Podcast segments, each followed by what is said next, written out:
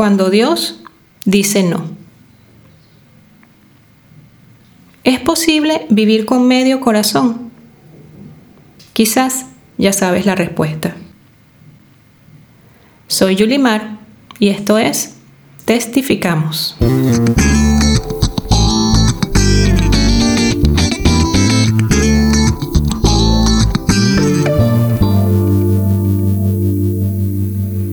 Programa pasado hablamos de los momentos en que Dios nos dice, lo haremos a mi manera.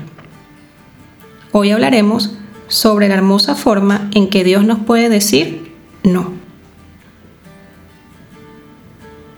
Como les he contado antes, mi oración para mi hija en un principio fue pedirle a Dios que le colocara un nuevo corazón.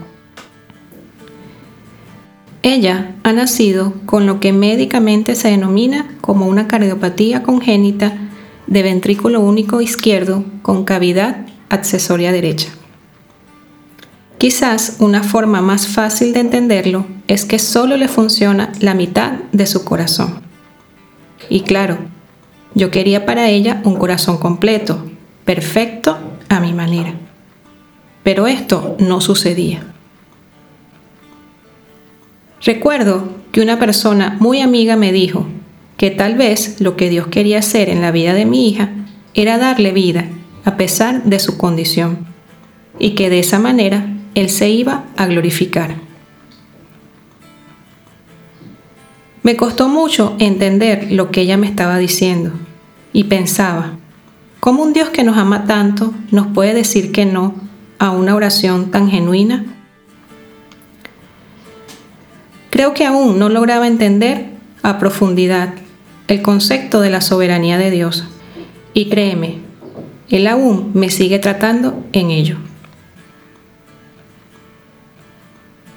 Ahora, es importante diferenciar que un no de Dios no es una manera de justificar quizás nuestra falta de fe, en la cual nos decimos a nosotros mismos que tal vez eso que pedimos no es tan necesario o importante. El no de Dios puede significar que eso que pides no conviene, que no es el momento o que simplemente Él lo hará a su manera. No significa que para Él el asunto sea algo difícil, sino más bien que ese no terminará siendo de bendición para tu vida. Entonces, ¿qué pasa cuando Dios nos dice que no? Hay varios ejemplos en la Biblia de personas a las que Dios le dijo que no. Y aunque no lo creas, uno de ellos fue Jesús. En Mateo 26, del 36 al 45, dice lo siguiente.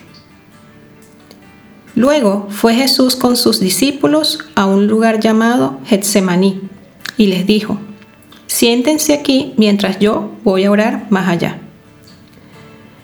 Se llevó a Pedro a los dos hijos de Zebedeo, y comenzó a sentirse triste y angustiado. Es tal la angustia que me invade que me siento morir, les dijo.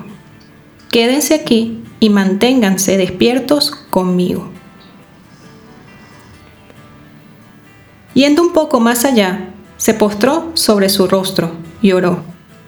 Padre mío, si es posible, no me hagas beber este trago amargo pero no sea lo que yo quiero, sino lo que quieres tú. Si seguimos leyendo un poco más, veremos que Jesús hace esta misma oración tres veces. Y todos sabemos lo que sucedió. Jesús murió en la cruz.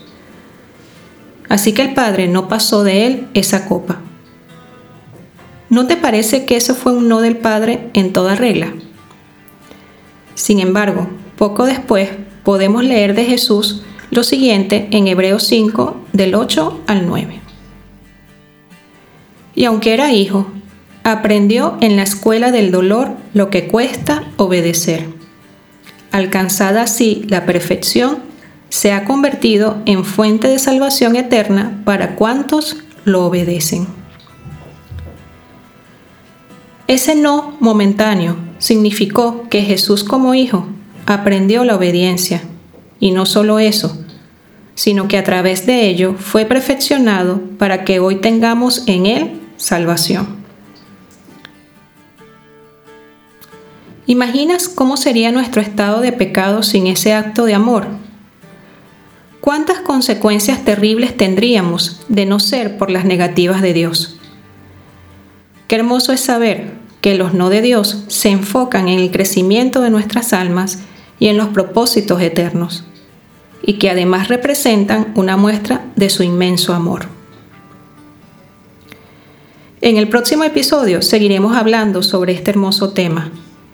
Recuerda, soy Yulimar y esto es Testificamos y por supuesto que nos escuchamos pronto.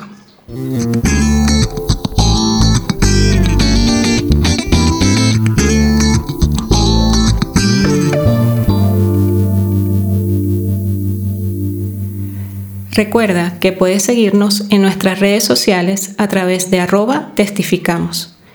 Y te invito a que compartas esta historia con aquellas personas que crees que necesitan escucharla.